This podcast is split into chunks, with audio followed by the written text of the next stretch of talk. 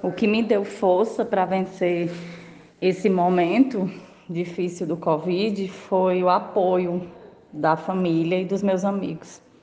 Eu acho que sem esse apoio eu não, não teria conseguido, porque várias vezes eu queria me entregar à doença, mas a cada dia que passava eu tinha mais força e mais apoio deles e oração.